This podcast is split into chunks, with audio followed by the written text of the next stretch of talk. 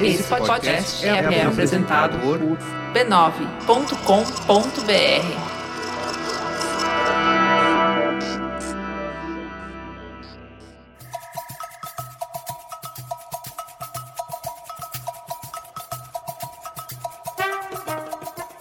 Bom dia, queridos ouvintes! Vibradoras no ar, número 34. Estamos de volta depois de uma semana ausente. Mas é claro que a gente já avisou vocês, né, que durante essa época aí de pandemia, Covid-19, pausa nos esportes, o nosso podcast sofreu uma alteraçãozinha e agora nós somos quinzenais. Mas não somos menos importantes, menos engajadas e menos é, felizes. Às vezes a gente fica triste, mas a gente continua feliz, tocando em frente e seguimos aqui online neste episódio maravilhoso. Minhas amigas estão comigo. Angélica Souza, letra A. Como você está? Bom dia. Bom dia, minha amiga. Estou ótima. Estou aqui na minha casa, o famoso nosso estúdio também. Ai, está tudo certo por aqui. Que bom. E assim seguimos. Isso. E quem também tá aqui em São Paulo é Renata Mendonça. Como vai, minha amiga?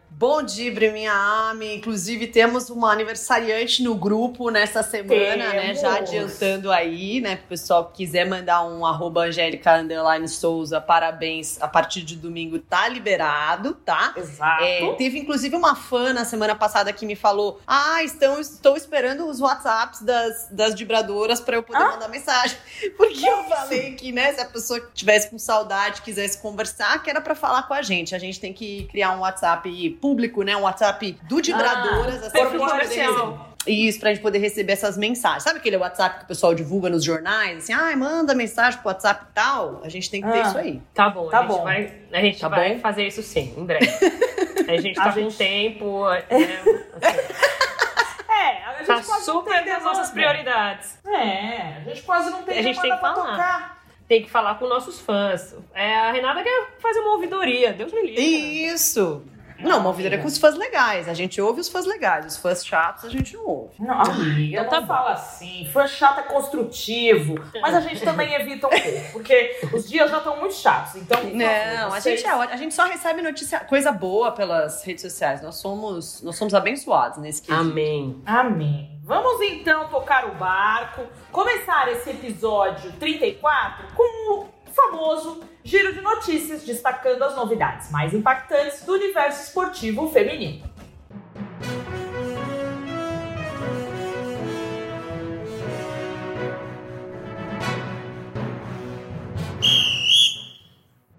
Olha ele aqui, minha gente, o momento olímpico. Blu, blu, blu, blu, blu. Faltam 394 dias até então para os Jogos Olímpicos de Tóquio. Estamos gravando esse podcast na terça, dia 23 de junho, que comemora o Dia Olímpico, né? Hoje é dia do atleta olímpico, dia do olimpismo. Que coisa boa, né? Saudade de uma Olimpíada, né, gente? Quando eu vejo aquelas fotos da Rio 2016. Nossa senhora, vocês têm boas lembranças também, né? Ótimas. Foi maravilhoso. Falando de memórias olímpicas, gente, o Parque Olímpico, assim, estar naquele. O, um dos pores do sol. Pores do sol. E agora não sei se é pores do sol ou. Enfim, desculpa. Um dos pôr do sol, ou pores do sol, como o pessoal da Pôr do sol. né, como vocês preferirem. Mais lindo que eu já vi foi no, no Parque Olímpico. Um lugar muito Nossa. bonito, ali com as montanhas ao fundo, não é, Ami? É muito lindo. Nossa, e eu lembro do Parque Olímpico que eu fiquei uma semana lá, logo na primeira semana, e aí eu já tinha ah, ido a todos os eventos que eu tinha que ir e tal. Só que eu falei, gente, eu não posso ir embora daqui, porque quando eu ia voltar eu já não ia mais Parque Olímpico, eram as coisas do Maracanã e, e lá no, no Engenhão. Eu falei, eu, eu tenho que voltar no Parque Olímpico, eu não posso ir embora sem ir lá de novo. Sem me despedir. É, aí eu comprei, eu fui lá no Maracanãzinho, que achei um jogo de vôlei, comprei um ingresso que tinha. Falei, que tem aí pro Parque Olímpico amanhã? Tipo cinema. Aí a moça falou assim: ah, tem esgrima. Eu falei, demorou, me manda um aí. Aí comprei um esgrima, fui lá, vi esgrima, fiquei passeando no Parque Olímpico. Foi muito bom. Ai, que saudade. Que Saudades do que a gente viveu Uhum. e seguimos aqui buscando viver essa emoção olímpica no ano que vem. Então eu vou trazer uma notícia aqui, notícia do blog Olhar Olímpico do All Sport, do nosso amigo Demétrio, que a Confederação Brasileira de Judô, que é uma das modalidades aí que mais rendem medalhas para o Brasil, a gente ama abrir uma Olimpíada vendo um judozinho. É, a Confederação Brasileira de Judô definiu uma lista de 28 atletas que vão treinar durante um mês e meio em Portugal para fugir dessas restrições causadas pela Covid-19 no Brasil. A gente falou na semana retrasada sobre esse apoio que o, que o COB está fazendo, né, com, com os atletas, para manter o ritmo de treinamento, enquanto não acontece os jogos e as seletivas. Então a CBJ selecionou aí 14 atletas femininos e 14 atletas masculinos para ir para Portugal. E a Rafaela Silva, suspensa por doping, né? Que a gente já sabe, já falamos aqui, de chupar o nariz do nenê. É, ela tá proibida de treinar, então ela tá fora também dessa viagem que a seleção foi, brasileira. Ó, foi o nenê que chupou o nariz dela. Isso, do, Isso. Dá, o nariz pro nenê chupar. Isso. É. E, então ela não vai viajar com a seleção para a Europa, tá? Então, ó, vale lembrar aqui que a corrida pela classificação para os Jogos de Tóquio no judô ainda está em aberto. Então, a CBJ vai levar para Portugal os atletas que têm chances reais de classificação. Então, trouxe aqui o nome das atletas mulheres que vão para Portugal. São elas: Natália Brígida, Gabriela Chibana, Larissa Pimenta, Eleudes Valentim, Sara Menezes, Jéssica Pereira, Alexia Castilhos, Kathleen Quadros, Maria Portela, Ellen Santana, Mayra Guiar, Samantha Soares, Bia Souza e Luísa Cruz. É, a Maria Suelen Alteman, que é um grande nome aí, né? É, favorita também a medalha do peso pesado, ela recusou o convite da confederação, então ela vai seguir treinando por aqui. Ela treina em Santos. Uma das ausências, né, mais sentidas aí nessa, nessa lista foi a Kathleen Nascimento. Gente, pessoa Kathleen, Kathleen, Kathleen. É difícil. Nossa, Quem e é, e é uma geração toda com esse nome, né? É Kathleen Quadros, Kathleen, Kathleen Nascimento, Nascimento. e tem a Kathleen dos Santos, que é a Kathleen, né? Então, Ah, não, mas muito isso é, é. Isso é uma jogadora de futebol. Mas tô dizendo assim: eu acho que todas as pessoas que nascerem Kathleen vão ser inspiradas pelo judô. Porque vai ter Kathleen numa modalidade como tem no judô, né? Pelo amor É de Deus. verdade. E com Então, várias grafias, né? Você pode escolher a que Exato. você, que você achar melhor. A variação que você quiser. Você pode Essa, fazer sua própria variação E também. também, A pessoa vai também. fazendo, né? Exato. Por exemplo, essa, a Kathleen Nascimento, ela é cotada para substituir a Rafaela Silva caso né, a campeã olímpica não consiga reverter a suspensão na corte arbitral do esporte. Mas ela não foi é, relacionada para esse período de treinamentos em Portugal. Então aí a nossa favorita não está com esse grupo. Então, ó. Os planos é que o grupo vá para Portugal entre os dias 9 e 10 de julho, né, mês que vem. Mas as passagens ainda não foram compradas, porque também existe o risco, né, das fronteiras estarem fechadas para os brasileiros e aquela coisa toda que a gente sabe. Pelo planejamento, as atletas ficariam em Coimbra até a última semana de agosto. Coimbra, que é uma cidade universitária em Portugal, muito famosa pela sua famosa faculdade. E então é essa notícia que eu trago do judô. Vamos ficar de olho nas nossas meninas. São muitas mulheres que têm chances reais aí de brigar por pódio, né? A Mayra e a Sara, que a gente já conhece. A Kathleen, que foi a primeira mulher a ganhar uma medalha individual na história do- dos Jogos Olímpicos. E nomes que estão surgindo aí, né? Como a Gabriela Chibana, a Larissa Pimenta, a Eleudes Valentim. Então vamos ficar de olho. Tomara que nossas atletas possam treinar, né, minha gente? Elas precisam. Sim, minha, minha amiga, a gente estava respondendo. É, eu queria, inclusive, estar nessa lista aí do, do pessoal, seja da confederação, de quem quiser me mandar para Portugal. É, qualquer país aí que já tenha vencido o corona, eu tô aceitando. Obrigada, já agradeço de antemão. Porque seria uma experiência interessante viver num país que não negligencia mortos, né? É, seria bem interessante. Ah, seria muito bom mesmo. E não é pedir muito. É. Não é, não é. Então é isso, minha gente. Momento Olímpico traz notícias do judô, notícias até que animadoras. Vamos torcer para que tudo dê certo, que a fronteira esteja aberta, que esse povo possa treinar, porque olha, só pela graça. Beleza? Por favor, sim.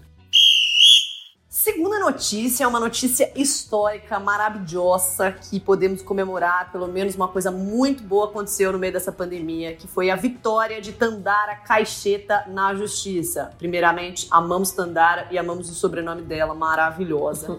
Mas mais importante de tudo foi o que ela fez na justiça, porque ela foi a primeira atleta a buscar seus direitos após ter sofrido cortes de 99,5% nos seus ganhos mensais durante a gravidez. Parece bizarro? Parece, mas aconteceu? Aconteceu, gente. Ela tinha um contrato com o Praia Clube quando ela engravidou. Detalhe, tá, amigos? Ela engravidou uns 5 anos atrás, tá? Então, 5 ou 6, eu já não sei nem se a filha já não tem 6 anos. Nossa.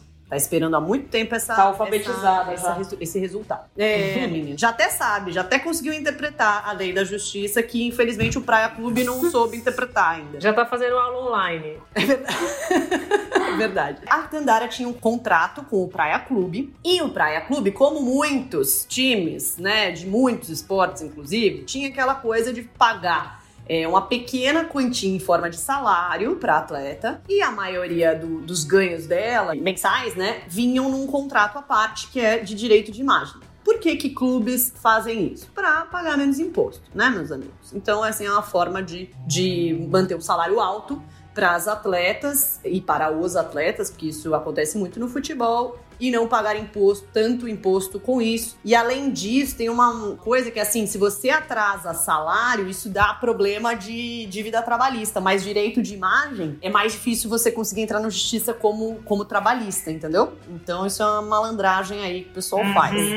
Bom, a jogadora engravidou e o clube falou o quê? Ai, não vou renovar o contrato de direitos de imagem. Só vou renovar seu contrato, né? Se você continua aqui, minha funcionária, mas o direito de imagem a gente não quer mais curiosamente, né, quando ela estava grávida. E aí ela ganhava é, de salário 821 reais é, por mês, que, se eu não me engano, era o salário mínimo da época. Isso acho que era 2014, 2015. Bom, ela pediu demissão, de- ela ficou alguns meses só lá nessa situação, pediu demissão e foi lutar por seus direitos na justiça, né? Porque mulheres grávidas não podem ser demitidas e não podem ter esse tipo de redução de salário durante a gravidez, de acordo com a nossa querida CLT, que já sentimos saudades porque já teve tanta alteração nela. Bom, e aí nesta semana, o Tribunal Superior do Trabalho deu a vitória a Tandara, finalmente, Brasil, reconhecendo que a jogadora tinha direito a receber esses valores aí que foram negados a ela por causa dessa mutreta da- do contrato, né? Esse foi o julgamento em última instância e a decisão foi que o clube terá de pagar esses, esse valor que não pagou naquele tempo e, obviamente, com correção, porque estamos em 2020, não em 2014, quando tudo isso aconteceu. A decisão é histórica, né, gente? Porque representa uma vitória importantíssima para as atletas terem direito à maternidade durante a carreira. São raras as que fazem isso, justamente pelo medo de perderem o emprego nos clubes e não terem segurança financeira para enfrentar a gravidez. A Tandara falou com a gente sobre a importância dessa conquista, não só para ela, mas para todas as mulheres. Com certeza, eu acredito que sim, foi uma decisão histórica. E eu acho que é, eu abro precedente para as mulheres, enfim, eu acho que foi um passo bem importante né, na, na vida da, da gente, tendo já de início a minha coragem e a minha, e a minha vontade né, de fazer justiça, porque, é como eu disse, naquele momento eu só queria um respaldo mesmo, um cuidado até que a Maria Clara nascesse, enfim, e pudesse ficar bem para executar o meu trabalho logo em seguida. O fato da Tandara ter encontrado esse respaldo na justiça é um sopro de esperança para outras atletas que têm vontade de serem mães, mas adiam esse desejo justamente por causa dessa insegurança trabalhista. Vamos ouvir o que ela disse. Sim, sim, conheço várias jogadoras em que estão retardando né, a maternidade por medo de ficar sem clube, por medo de, enfim, de não ter um suporte. É bem complicado essa nossa vida, né? Principalmente porque, principalmente o meu, meu processo em si, ele durou cinco anos, então a gente não sabia se ia ter um resultado positivo ou não, para que as pessoas, é, enfim, conversassem e pensassem, enfim, é, em ligar uma coisa a outra, mas eu acho que sim, a gente tem o direito de ser mãe, de ser atleta ao mesmo tempo, né? Que é exercer o nosso trabalho da melhor maneira possível. Bom, foram anos de espera na justiça e muitas dúvidas. Aliás, foram cinco anos, tá, gente, de espera na justiça. E muitas dúvidas sobre qual seria o resultado desse processo. Mas a Tandara conseguiu essa vitória, que talvez seja a mais significativa de toda a sua carreira. Eu acredito que em alguns momentos, é, no momento de dificuldade, enfim, até mesmo de da gente não acreditar, claro, em alguns pontos, por, principalmente porque durou muito tempo, né? Essa briga. Foram cinco anos na justiça. Em alguns momentos, sim, né? Eu acreditei que a, a vitória não poderia vir, mas que eu simplesmente coloquei nas mãos de Deus, né? E quando eu orava, eu pedia que. Eu pedia não, né? Eu agradecia pela situação. E a única coisa em que nas minhas preces era de que se realmente fosse é, direito e que realmente fosse verdade, né? De que, que fosse um lado positivo para mim, um ponto positivo, né? Não para mim só, mas para todos, né? Para mostrar de que eu não estava errada, para mostrar que sim, uma, uma atleta é, mulher tem os seus direitos. Então foi somente por isso, mas sim, em alguns momentos eu, eu acreditei de que seria um pouco mais difícil. É importante mencionar também, né, que infelizmente a carreira esportiva em muitas modalidades não inclui contratos CLT. E as jogadoras, né, por esse tipo de contrato, têm proteção da lei trabalhista. Sem isso, elas ficam ainda mais vulneráveis. E a maternidade é uma coisa que a gente sempre fala, já falou aqui no podcast sobre a maternidade, e constantemente, infelizmente, a gente tem que voltar a esse tema, mas a maternidade não pode representar uma punição para as mulheres no mercado de trabalho. Seja no esporte ou fora dele, as mulheres têm direito a serem mães e não serem, entre aspas, punidas por isso no mercado, né? Nossa, É, então, gente. eu só espero que no futuro as atletas não precisem acionar a justiça por direitos que deveriam ser básicos, né, bebês? Nossa, muito importante ver essa vitória da Tandara, porque acaba encorajando outras mulheres, né, a tomar esse tipo de atitude quando se sentirem prejudicadas. Quando se sentirem, não, quando forem, né, porque de fato Uhum. são prejudicadas. Uhum. E também pros clubes, pelo amor de Deus, gente. Atleta é profissão. Ninguém tá ali jogando uma bolinha de fim de semana, sabe? Então eu acho que, nossa senhora, isso representa demais. E ela foi gigante. Gente, agora imagine esperar cinco anos por uma decisão. Nossa. Cinco anos não, né? É cinco anos que ela falou? Cinco anos, ah, cinco anos. Meu Deus do céu, que loucura. Não consigo nem imaginar. É, os processos são lentos, né? É vai, faz, entra, sai, dá recurso, vai, faz isso aqui lá. É. Deus me É. livre. gente. Não, e detalhe, né, que o Praia Clube, por sua vez, se manifestou numa entrevista aí ao Esporte Espetacular no fim de semana, falando que vai usar de todos os recursos legais pra não não ter que pagar, porque considera que ele tá certo. Mas não É. foi em última instância isso daí? Foi em última instância, mas tem um esquema de embar dos embargos de declaração. Ele pode tentar mudar ali. É, eu não sei, aí eu vou estar falando assim, sou bem leiga nessa, nessa questão aí. É, mas tem uma coisa que eles podem. É. Eles não podem apelar para nenhum outro, outro, outra instância, nenhuma outra instân- instância, mas eles podem achar embargos de declaração que, enfim, poderia Tá. adiar ainda mais tudo isso. E a aspa do diretor jurídico do Praia Clube no Esporte Espetacular foi justamente falando assim: se precisar, a gente vai no STF. Nossa. Olha que loucura, gente. Sério, assim, por direitos básicos, básicos de uma mulher que simplesmente engravidou e mereceria continuar Hum. lá recebendo o saláriozinho dela normal e voltou aí gigantesca, maravilhosa, atacando pra caramba, jogando pra caramba, porque é uma atleta incrível e, enfim, só te- deveria ter o direito de engravidar e voltar, cara, como qualquer Com profissão. Se eu fosse Tandara, eu ia falar, vamos, demorou. Vamos atrás do STF. Bora, bora. Vamos pra dentro. Bora, minha equipe, pro STF. Aproveita que o STF ainda existe, tá aberto. É, você ia falar isso pra ele, né? Aproveita. Se quer ir pro STF, vai logo. Demora. Ai, ai, meu Deus. O nosso terceiro assunto é a jogadora de basquetebol Érica, que em uma entrevista escancarou o racismo e a desigualdade de gênero no esporte. Que foi assim, né, gente? Ficamos em choque, mas não muito, porque Não. realmente foi escancarado mesmo. Triste, mas a verdade. Ela é uma atleta de alto rendimento, com muitos títulos, se for comparar com um, um atleta masculino. Obviamente, todos eles, ou grande parte deles, que chegam no nível de competitividade, de excelência que ela chegou, tem muitos patrocínios, mu- muitas marcas que os reconhecem e que os apoiam, e o que não aconteceu com ela. A Érica foi revelada na Vila Olímpica da Mangueira e ela deu uma entrevista importante e necessária ao repórter Márcio Azevedo do Estadão, reforçando seu posicionamento antirracista e abordando a diferença abismal no tratamento entre homens e mulheres no esporte. Aspas para a Érica Abre aspas. Tem muito jogador que conquistou muito menos, que não jogou pela seleção e recebe material esportivo. Acontece muito. A única justificativa que eu enxergo é pelo fato de eu ser mulher, como eu já escutei e outras jogadoras também. Porque a mulher é mais difícil. Isso não justifica. Temos de falar, temos de incentivar as outras meninas a falar, porque caso contrário, vai passar de geração para geração. Fecha aspas. Em sua conta no Twitter, a jogadora de basquete esclareceu e escancarou a diferença de tratamento e oportunidades que existe quando comparamos o apoio de marcas esportivas entre homens e mulheres. Érica já foi campeã da WNBA, tem oito títulos conquistados no basquete espanhol, venceu a Euroliga, a LBF, Pan-Americano, disputou quatro Olimpíadas defendendo a seleção e em 2019 venceu o Prêmio Brasil Olímpico, uma honraria concedida pelo COB. Aos 38 anos, a multicampeã sabe a força que seu posicionamento tem em torno do tema.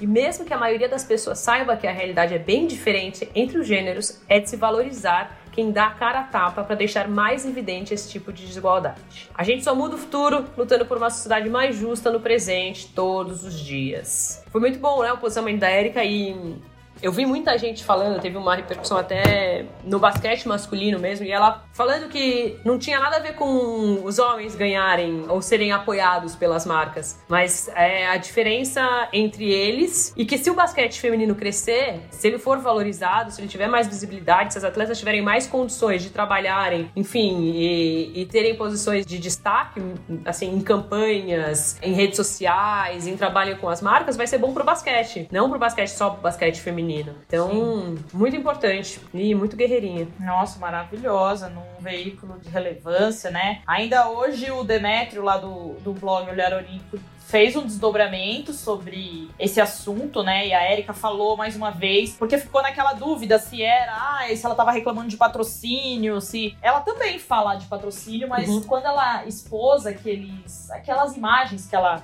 ela fez um compilado de imagens, né, dos uhum. homens recebendo kits e mimos Produtos. de empresas da área esportiva. E aí ela fala, cara, tem menina que ganha mil reais. E pra ela comprar um tênis para jogar basquete, ela gasta 800. Então, assim, uhum. ela não tem como treinar e jogar usando as melhores coisas para ela performar. E as marcas enviam isso para diversos atletas, uhum. né? Homens. E as mulheres não recebem esse tipo de mimo, vamos dizer assim, né? Sim. E são homens, e ela e no, no, mosaico que ela fez lá mostrando esses, esses kits, são homens, são jogadores que não têm metade do currículo que ela tem, sabe? Jogadores que nem chegaram à seleção brasileira e estão recebendo três tênis, 15 uhum. boletom, não sei o que para treinar. E as meninas aqui, que tem um campeonato que já é, sabe, que representa menos da metade do que o campeonato masculino representa. Então tá na hora de escancarar essas diferenças mesmo em campeonatos, porque elas existem e são gritantes. É só a gente ver o futebol, a gente ver o basquete, é tudo a mesma coisa. Eu acho que, assim, é uma, é uma coisa muito importante, até a maneira como a Erika colocou é muito legal, porque eu acho que provoca reflexão, sabe? Não é só a gente ficar falando aqui, ah, tipo, igualdade de pagamento. Cara, isso é uma discussão muito complexa. Só que o que ela tá pontuando é uma coisa básica, assim. É, por que nenhuma jogadora da LBF recebe ajuda de material esportivo? Não é nem assim, ela não tá nem questionando, poxa, patrocínio. Ela tá questionando por que não me manda um tênis. É isso, assim, tão simples quanto isso. E eu acho que deveria é, gerar, né, uma reflexão nas marcas, porque, ah, tipo, você vai falar assim, ah, visibilidade, né? Porque a Liga dos Homens tá na televisão o tempo inteiro. É, você tem mais visibilidade na, no NBB do que você tem na LBF, o que é um problema, que a a mídia tem que discutir. A gente sempre fala aqui, né? O Vibradora surgiu para isso, porque a gente entende que visibilidade é essencial para que a gente desenvolva o esporte feminino. Mas não é só isso, assim. É, as marcas precisam ficar de olho. Esse é uma coisa, isso é uma coisa tão básica que elas podem fazer, só que elas não fazem às vezes porque elas nem sabem que existe, sabe? Elas não sabem quem são as jogadoras de basquete do Brasil, entendeu? É, justamente, não tá na TV, não tá na TV, mas é seu papel como marca que defende igualdade de gênero, que fala tanto sobre isso nas suas campanhas e atrás mais disso, sabe? É, é, são as ações práticas para além da campanha linda que vai viralizar nas redes sociais. É muito mais do que isso. A campanha é legal, mas você precisa ir além. E aí, ir além é você conhecer quem são as atletas, mandar o tênis, mandar. São condições de trabalho que não é nada para uma marca e é muito importante para atleta. Sim, É, e acho que é isso. Eu ia falar, indo por essa linha que é as marcas se mostram ou se falam, né? Levantam a bandeira de, de da igualdade de gênero, enfim, de valorizar o esporte feminino, principalmente em março. A Erika até tocou nesse assunto. Então, porque, uh, ela não quer, obviamente, que as meninas ganhem recebidinho. Ela, ela uhum. acredita que as mulheres podem ter o apoio de marcas esportivas que se dizem comprometidas com a modalidade feminina. Uhum. Então, como que essas marcas podem fazer um trabalho para realmente apoiar meninas de base? É, pá, não passa na TV, mas não é difícil ter descobrir quem, quem é as meninas na seleção de base, as meninas que treinam no juvenil faz um trabalho, um trabalho bem feito de apoio mesmo, e aí de retorno uhum. de coisas para a sociedade. Uh, nesse ponto, não vai ser tanto um investimento em, em, com um retorno, mas é um investimento no que a marca diz que ela acredita, né? Sim, perfeito. Obrigada. E é papel, né? Papel dela, se você trabalha com esporte, trabalha com atleta, me desculpa, você tem que conhecer, você tem que. É igual a gente. A gente tá falando de esporte feminino e a gente não vai estudar, a gente não vai buscar conhecer, é, não, sabe? Não. Pelo amor de Deus, né, gente? E, Vamos... e até uma coisa que a, que a Cristiane tinha falado pra gente agora não me lembro, acho que foi ano passado que ela assinou, né? Quando ela assinou com a Adidas, ela tinha falado assim: cara, você vê quantas atletas eu não conheço que precisam comprar chuteira. E, gente, uhum. chuteira, primeiro é uma coisa que custa 400, 500 reais, uma chuteira de uma jogadora profissional. Segundo, é, é uma coisa que elas precisam trocar o tempo inteiro, né? Porque elas Sim. não são nós que joga uma vez a cada, sabe? E que, e porra, joga, também né? se e jogar joga. com a chuteira zoada também dane-se. E a minha chuteira da Nina é mais barata, porque é infantil. A gente economiza muito. Exato. É. Então, assim, é, é, uma coisa básica, é um material de trabalho, sabe? Uhum. E as atletas não têm esse olhar das marcas. Então, eu acho, até nessa matéria do Demetrio tem um pouco da. tem um posicionamento da Nike, um posicionamento da Adidas, mas eu acho que, assim, o mais importante dessa, dessa fala da Erika é lançar essa reflexão. As marcas precisam olhar para isso. Falar assim, cara, será que eu posso fazer mais? E a resposta é sim, vocês podem. É isso. Perfeito. Vocês são ótimas, vocês são pessoas fantásticas. Libertadores feminina, minha gente, só em 2021. Não só Libertadores, né? Tantas outras coisas. Minha vida só em 2021. Daqui a pouco eu vou lançar esse slogan. é... Minha gente, a Comebol confirmou a realização da Copa Libertadores Feminina 2020 somente em 2021, declarando que a competição deve acontecer provavelmente no início do ano que vem. É, claro, por causa da pandemia, ainda não tem é, a certeza da data, mas provavelmente no início do ano que vem. É, a edição da Libertadores, que seria para este ano, estava marcada para acontecer de 25 de setembro a 11 de outubro no Chile. Chile. Ai, nossa amiga Anitta tá lá, ia poder ver. É, menina. Ia cobrir. Olha que coisa boa. Ia até cobrir pra gente, Anitta. Você ia fazer um frila, perdeu esse frila. Por causa da Covid. Desculpa. Não, não perdeu, amiga, que agora é janeiro não, de 2021, ano. tá? É. Perdeu esse dia do ano. Não vai cair esse ano. Exato. Anitta, adiamos seu Frila para 2021. Então, ó, de acordo com a Comebol, o Chile vai seguir como sede do torneio, mas ainda sem a data confirmada, como a gente já falou. Ao todo, 16 equipes de futebol feminino irão competir na Libertadores do ano que vem, mas apenas nove delas já estão classificadas. Aqui no Brasil, o Corinthians, né, já tem a sua vaguinha garantida por ser o atual campeão da competição. E, além do Corinthians, estão classificados a Ferroviária, que é a atual campeã brasileira, e o Havaí Kinderman, que é o terceiro colocado do brasileiro feminino de 2019. Então, minha gente, vamos ter que aguardar. Vai acontecer no Chile, vai ser ano que vem, provavelmente no início do ano, se Deus quiser, se já permitir. E aí, Anitta, a gente liga pra você fazer esse frila pra gente, tá bom? Vamos que vamos. O destaque do programa de hoje não poderia ser outro, já que a gente tá aí na semana, né, do Dia do Orgulho LGBTI. O dia oficial é no domingo, né, minhas amigas? Dia 28, é isso? Que é também? Sim. Que é também. Seu, olha, aniversário de Angeliquinha. Aniversário de uma pessoa fantástica. É verdade, de uma pessoa fantástica. Eu nasci depois. O, o Dia do Orgulho veio antes. Exatamente. É verdade muito com muita honra. Muito obrigada. Olha só, você divide essa data e a gente vai explicar aqui. Então, dia 28 de junho foi institucionalizado como Dia do Orgulho LGBT. Para quem não sabe o que significa, a sigla lésbicas, gays, bissexuais, travestis, transexuais e pessoas intersex. A data é celebrada mundialmente e marca um episódio ocorrido em Nova York em 1969. Naquele dia, as pessoas que frequentavam o bar Stonewall Inn, até hoje um local bastante frequentado por gays, lésbicas e trans, reagiram a uma série de batidas policiais que eram realizadas ali com frequência. O levante contra a perseguição da polícia às pessoas LGBTI durou mais de duas noites e no ano seguinte resultou na organização da primeira parada do orgulho LGBT realizada no dia 1 de julho de 1970 para relembrar esse episódio. Hoje, as paradas do orgulho LGBT acontecem em quase todos os países do mundo e em muitas cidades do Brasil ao longo do ano. Então, a gente trouxe esse destaque para falar sobre a presença dos atletas LGBT no esporte. Alguns que falam abertamente sobre o assunto, outros que nem tanto, né? Mas a gente traz essa, essa discussão para falar como esse tema ainda é tabu, né, no meio esportivo, seja entre os clubes, as federações, torcedores e mais ainda entre os atletas é, seja para se posicionar ou para incluir é, os atletas LGBT, o assunto ainda incomoda e é pouco discutido no meio. Eu, eu acho só, para pontuar aqui, é um tabu ainda mais entre os atletas, acho que justamente pelo, pelo reflexo de, que, de ser um tabu nos outros itens, né? Tipo, porque Sim. Quando o clube não aceita, a federação não fala disso, torcedores discriminam, o atleta vai fazer o quê? Ele vai realmente não se manifestar porque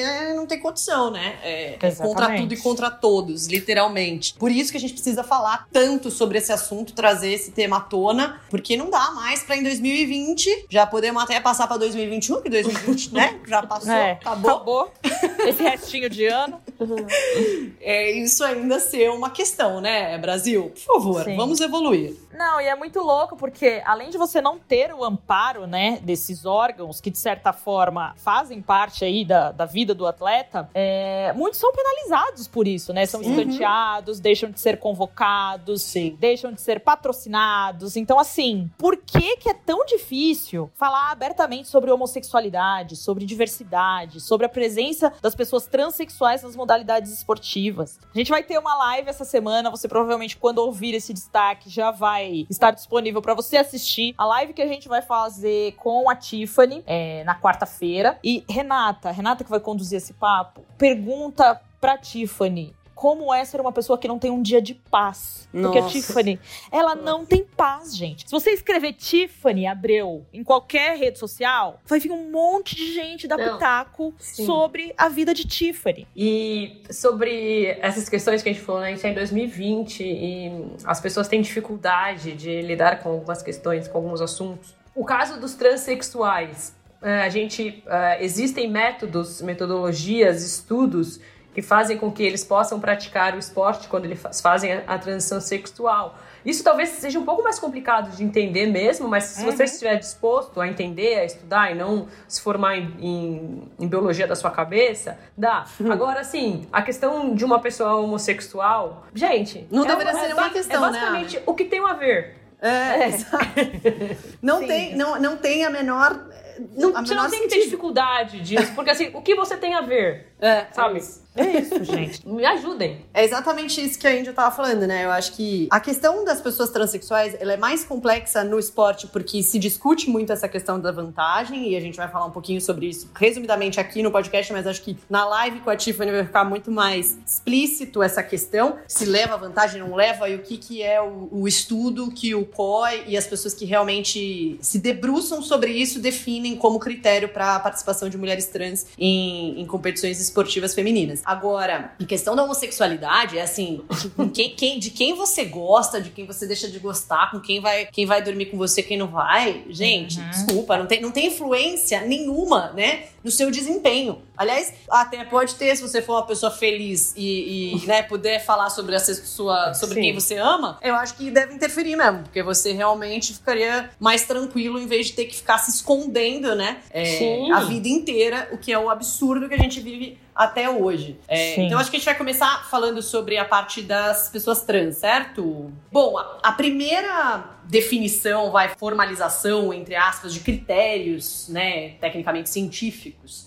que permitiriam a participação de atletas, de mulheres trans é, em competições femininas, veio em 2003. E aí, por que, que a gente fala mulheres trans em competições femininas e não discute homens trans em competições masculinas? Porque é, existe um entendimento de que homens trans não levariam. E aí, assim, o entendimento é, tipo, da sociedade, dos especialistas, não é um entendimento pessoal meu, tá? Que homens trans não levariam nenhuma vantagem disputando competições com homens cis. Porque um homem trans é um homem que cresceu, que, enfim, nasceu biologicamente como mulher. Então, se considera que isso não, não gera vantagem esportiva quando esse homem trans vai disputar com homens cis. No caso das mulheres, se considera uma vantagem, entre aspas, porque a mulher trans nasceu biologicamente homem, e aí, isso levaria à vantagem que hoje o COI define como a testosterona, né? Que o, como se diz, o critério que o esporte cientificamente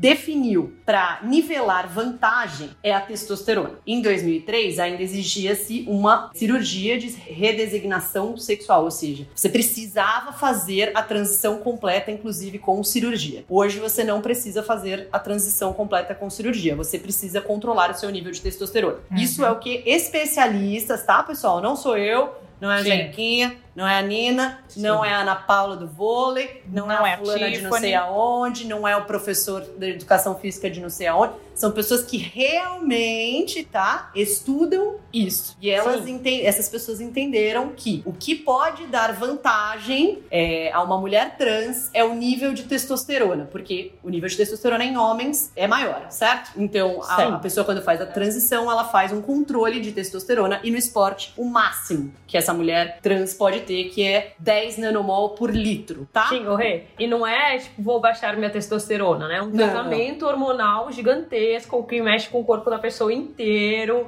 Não é, ah, deixa eu baixar aqui meu uhum. testosterona, acordei, hoje eu vou estar com, é. com o padrão da, do, do COI e vou jogar vôlei. Vou tomar um remedinho aqui, tá tranquilo. É, não, gente. Não é. Isso é um processo extremamente complexo. As pessoas falam, ah, qualquer um vai virar trans. Gente, primeiro não existe virar trans, né? Uhum. A pessoa que é, é transexual, ela nasce não se sentindo bem com o corpo dela, porque biologicamente ela é, não, não vê aquilo que ela se sente, né? Porque a gente, Sim. de novo, fala sobre gênero. Gênero é uma coisa, né? Sexo biológico é outra. Gênero é Exato. aquilo que a gente é, demonstra para a sociedade, que a sociedade interpreta. Então, o gênero feminino tem uma, uma série de, de interpretações que a sociedade vê como ah, uma mulher certo? É, isso não tem a ver com biologia. Então, assim, além de ter que manter esse nível né, de testosterona, é ter de manter esse nível um ano antes de sequer ser admitida à competição. Então, assim, você já tem que estar. Tá fazendo esse controle por um ano. Aí, a partir de você ter pelo menos um ano controlado, aí você pode se inscrever para competir. E você, obviamente, tem que manter este nível de testosterona controlado enquanto você competir. É importante mencionar que, por exemplo, a Tiffany, jogadora de vôlei, mantém inclusive abaixo do, do nível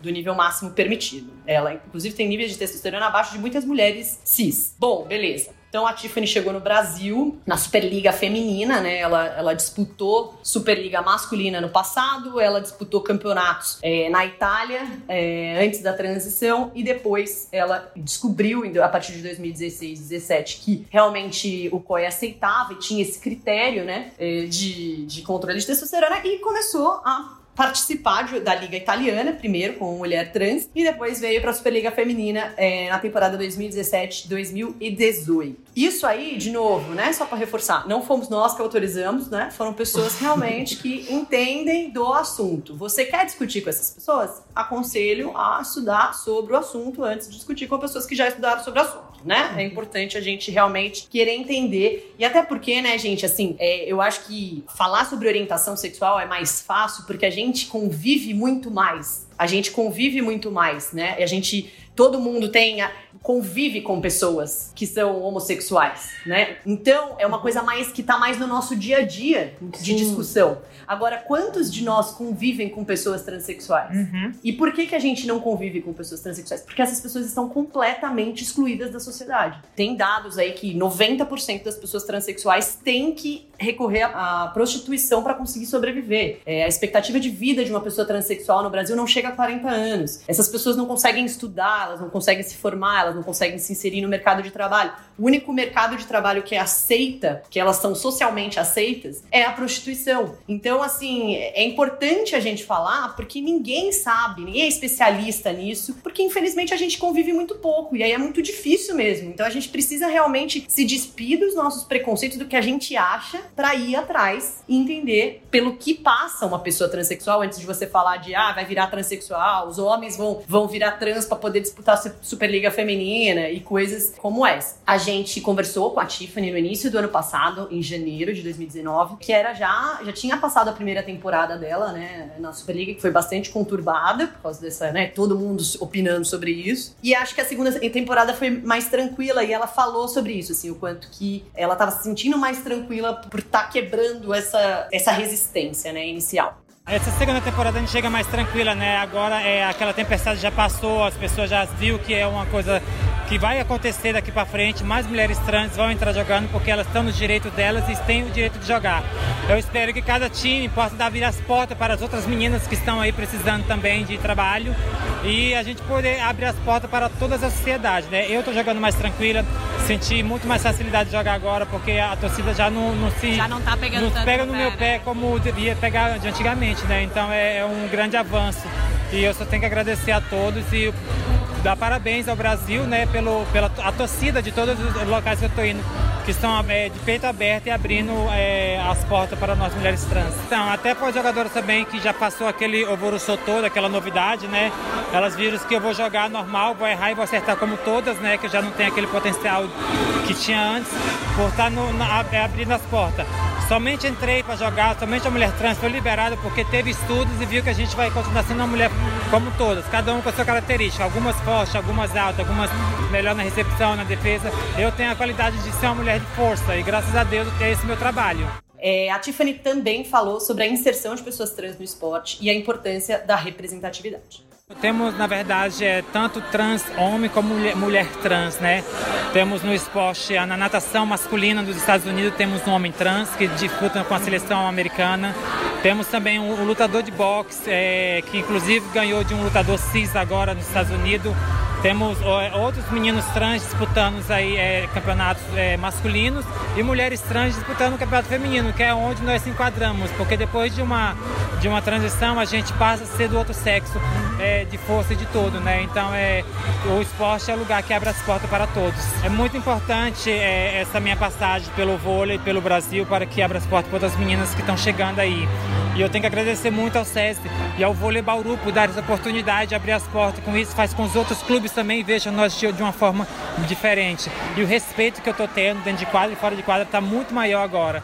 Então, assim, para fechar o assunto Tiffany, né, e convidar vocês que não acompanharam ao vivo a nossa live que vejam no, no nosso IGTV, as pessoas transexuais, elas estão completamente à margem da nossa sociedade e é muito ruim quando elas tentam entrar no esporte e a gente fala, não, mais um não na vida delas, uhum. né? Então, é muito importante a gente discutir isso, porque quando as pessoas falam assim, ah, mas então faz uma liga de transexuais. Meus amigos, quantas pessoas transexuais você conhece? Você acha que, quantas pessoas transexuais você acha que passam para praticam esporte. Você acha é, que isso é factível? As trans têm a oportunidade de fazer o que elas querem. É isso, é exatamente isso. Então, assim, as pessoas transexuais, elas não dão em outra categoria, né? Uma mulher trans é uma mulher, um homem trans é um homem, Sim. e acabou, e, e, é isso, assim. O que eu comentei para vocês semana passada, lá da entrevista, que as pessoas falam sobre essa questão da força, né?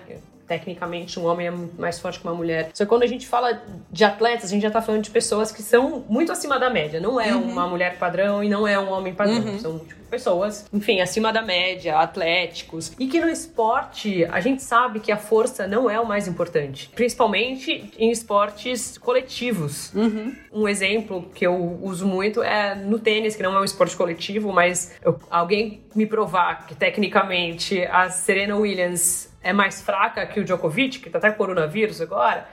Djokovic, pessoa...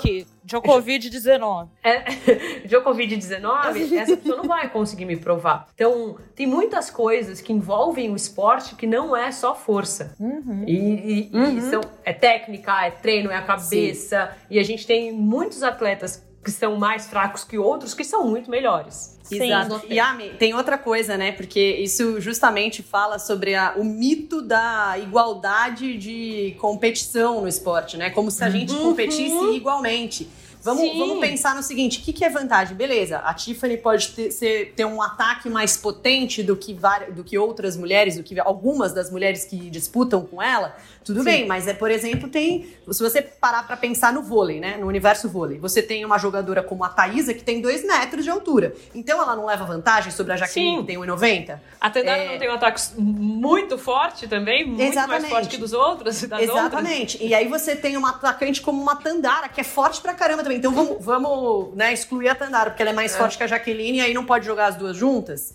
É, outra coisa sobre vantagem, né? A pessoa que te- cresceu, por exemplo, num universo, uma classe média, que teve acesso à escola, que, que teve alimentação todo dia, não sei ela não leva vantagem no desenvolvimento dela como, como atleta, no esporte, né? Pra ser uma pessoa bem alimentada, nunca teve problema, do que uma pessoa que cresceu numa comunidade que não tinha o que comer, que não... ela também não leva vantagem, entendeu? Na construção dessa atleta. É só também a gente pegar as comparações de futebol feminino. As americanas não levam vantagem nas brasileiras, porque são desde pequenas incentivadas a praticar Sim. o esporte. Tem isso na escola, tem isso no, na faculdade. E a gente vê meninas chegando na seleção com 15 anos sem saber fazer um cruzamento. Era muito comum ver isso Uhum. antigamente, né? Então, ninguém chega num pé de igualdade por Não. completo. É isso, é exatamente isso. Então, assim, Porque as pessoas não são iguais. Exato, é isso. Então, assim, existem muitas lendas nesse sentido, sabe? Sim. É, e aí, o que, se, o que os especialistas falam muito da, da Tiffany é assim: ela tem características XYZ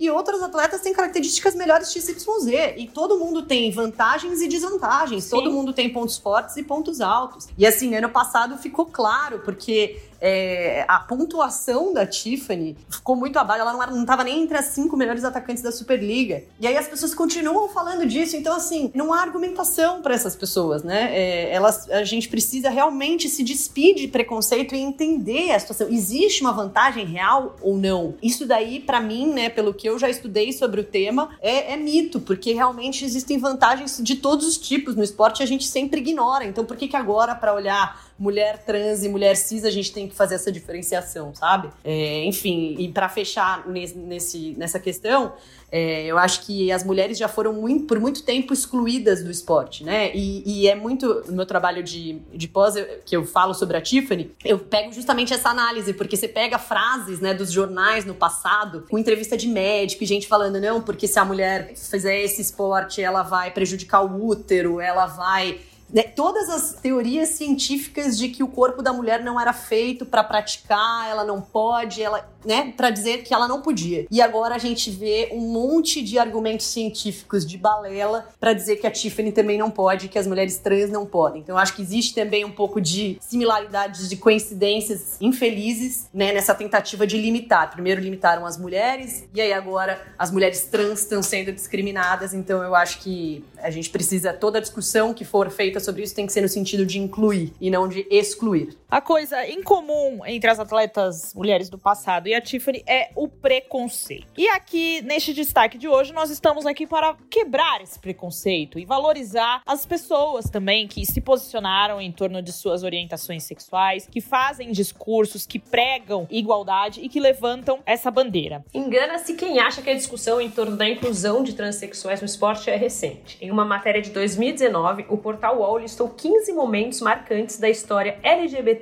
no esporte. E um deles aconteceu na década de 70. Foi o caso de René Richards, em 1977. Depois de jogar o torneio masculino de tênis no US Open, entre 1953 e 1960, passou pela ressignificação de gênero e conquistou na Suprema Corte de Nova York o direito de disputar o torneio feminino, tornando-se a primeira atleta trans a competir no circuito profissional. Olha aí, minha gente, já não é, né? No, tudo É, não gente, começou assim, com a Tiffany, minha gente. né, é, não, e assim, é, se a gente for buscar, obviamente, tem muitas histórias, porque essas pessoas sempre existiram. Parece que começou a surgir agora, não, mas elas sempre existiram, elas, elas estavam marginalizadas. Vamos falar agora de orientação sexual, que é um assunto que acaba sendo mais aceitável entre as mulheres, por isso mesmo é mais comum encontrar mulheres falando abertamente sobre sua orientação sexual e levantando a pauta sempre que possível. Alguma delas, Amanda Nunes, do MMA, Larissa França, do vôlei de praia, Maísa Pessoa, do handball, Laís Souza, da ginástica, ginástica, Rafaela Silva do judô, a Cris Roseira do futebol e a Isadora Cirulo do rugby. A Izzy, inclusive, protagonizou um dos momentos mais emocionantes da Rio 2016. Olha só, bem hoje, no dia, no dia dos Jogos Olímpicos, né, hoje. É. Quando foi pedida em casamento pela companheira Marjorie lá no complexo de Deodoro, era longe, em uma grande surpresa que ganhou visibilidade de todo mundo. Que grande momento, foi muito bonito mesmo. Foi maravilhoso. Vamos resgatar aqui um trechinho da entrevista que esse casal de maravilhosa nos deu em 2017 no nosso podcast número 72, lá na Central 3. Qual a mensagem que Marjorie quis passar com o pedido de casamento público para a Izzy? Gente, que coragem, né? Durante os Jogos Olímpicos. Vamos ouvir, fale para nós. Mas o que eu falei, na verdade, acho, acho, que era uma mensagem até bastante simples. Eu acho que cada Olimpíada tem um mote, né? No nosso caso, o mote da Olimpíada do Rio de Janeiro era um mundo novo. Na verdade, a minha declaração era para falar sobre os Jogos Olímpicos serem, de certa forma, o fim da linha para muitas pessoas. Muitas pessoas trabalham, muitas pessoas, atletas sobretudo, têm os Jogos Olímpicos, Olímpicos como o ponto final de uma trajetória que é uma trajetória de sucesso.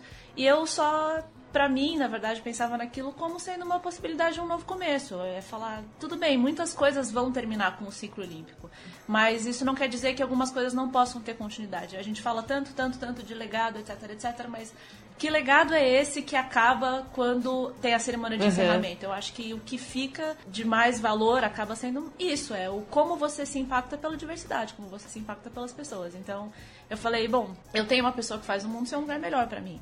E não só para mim, mas para outras pessoas, né? Eu acho que é o que a gente busca no relacionamento. Pra, cada um busca uma coisa, mas eu acho que para mim o que faz um relacionamento fazer sentido é o impacto e a transformação que você gera a partir desse afeto. Para algumas pessoas isso materializa num filho, para outras pessoas isso materializa num duplex que eu jamais terei.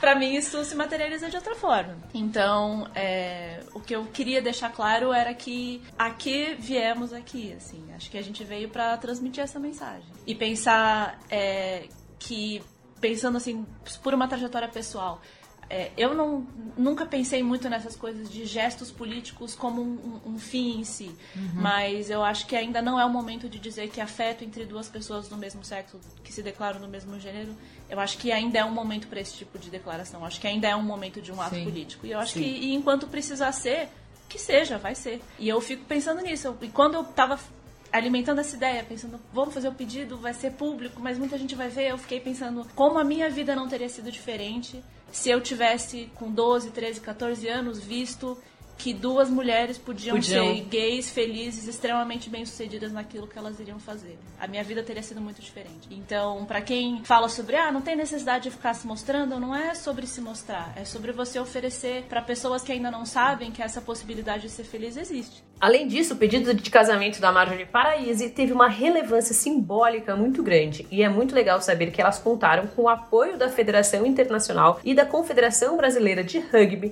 para que tudo pudesse acontecer.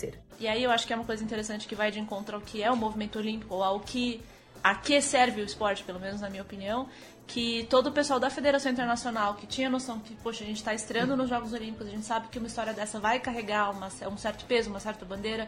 Será que a gente quer? Será que a gente não quer? E tudo o que eu ouvi, na verdade, da parte deles foi: se a gente está falando de valores do rugby, valores tá olímpicos também. Respeito, Isso. A gente não está fazendo mais nada do que a nossa obrigação, sim, sim, do que dar esse espaço e essa abertura. Então, assim, isso para mim foi assim, não, não, tenho nem palavras. Eu acho que dá para contar, inclusive, infelizmente, numa mesma semana em que estavam tanto, tava saindo tantas notícias sobre racismo, homofobia nos Jogos Olímpicos, a torcida que não se comportava, é, atletas que eram é, que eram xingados ou que, enfim, eram agredidos, né, de certa forma, uhum. por serem gays. Então, nesse contexto, a gente ter conseguido reverter e falar, não, aqui é um espaço de, de respeito, é um espaço de aceitação. Eu acho e ter todo foi... o apoio da Federação Internacional e a própria Confederação Brasileira, que compartilhou nossa Total. foto beijando. É, Sim. E foi uma das postagens mais curtidas, curtidas mais história, né? compartilhadas né? da, da página da Do Confederação. Mundo. Então, a gente recebeu muitas mensagens de pessoas desconhecidas agradecendo pela coragem mesmo e, e por toda essa visibilidade. Foi um momento de, de muitas pessoas falarem pra gente que foi muito lindo ver e que elas se sentiram muito representadas. Gente, esse casal, olha, a Marjorie e a Izzy, ah, elas são muito fofas, pelo amor de Deus, um grande beijo para elas. E se é para falar de amor, não vou falar, fale com fale o Marcinho. com o Marcinho.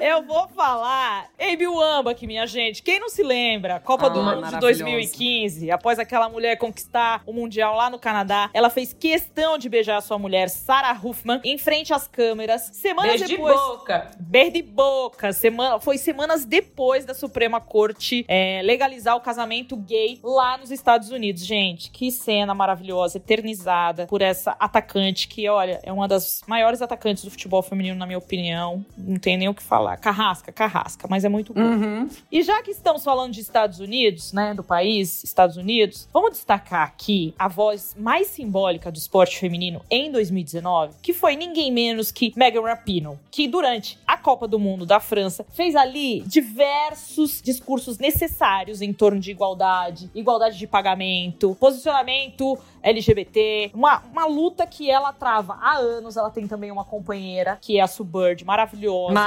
do, do basquete. Gente, essas mulheres arrumam mulheres Nossa, né? incríveis. Nossa Elas têm que ter filhas. Elas têm que ter filhas e filhas mulheres pra reproduzir essas mulheres incríveis, as filhas, enfim, gerar Alô, grande. ciência! Alô, ciência! Exato.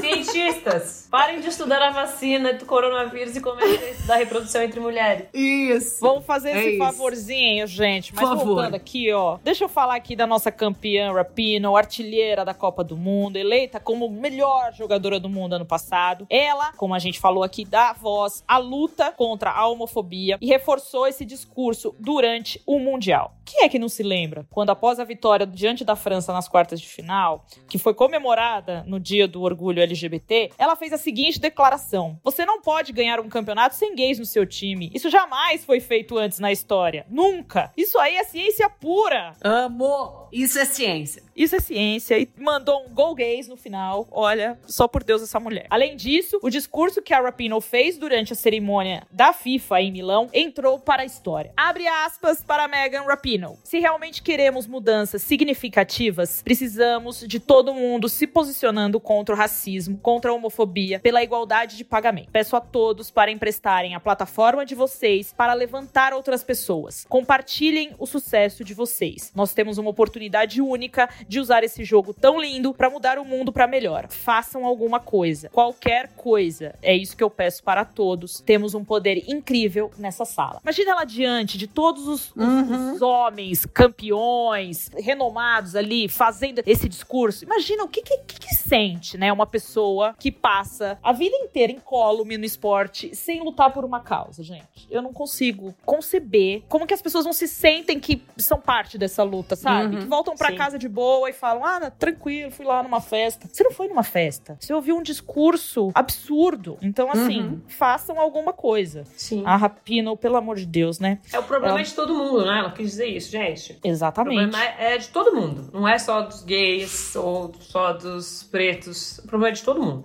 Exatamente. É isso. Outra mulher que lutou pelos direitos LGBTIs no esporte foi Billie Jean King, que será a nossa personagem do quadro Não Te Contaram dessa semana. Se você está ouvindo esse podcast, é quinta, é amanhã, senão você já pode voltar um dia e assistir. Volte a uma casa. que ele vai sair na sexta-feira. No final dos anos 60, Billie Jean começou a se relacionar com mulheres, mas tinha muito receio de assumir sua homossexualidade. Porque além de saber que seus pais não iam aceitar, não receber bem essa notícia, as pessoas em volta dela falavam: olha, fica de boa aí, que isso não vai ser bom pra sua imagem, fica de boinha. E ela escondeu a homossexualidade dela por 10 anos, Gente. com medo de prejudicar a carreira dela ou os contratos publicitários.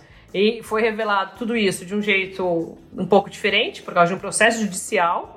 E de fato, quando ela não desmentiu, que queriam que ela desmentisse, quando ela não desmentiu, de fato prejudicou a carreira dela. Ela perdeu apoios e patrocínios em, torno de 2 milhões de dólares, teve que continuar jogando, mas venceu o processo, venceu o preconceito e começou a lutar contra o preconceito, então tornou-se uma ativista LGBT até hoje em seu Twitter, em seus canais. Esses dias ela tava tocando piano.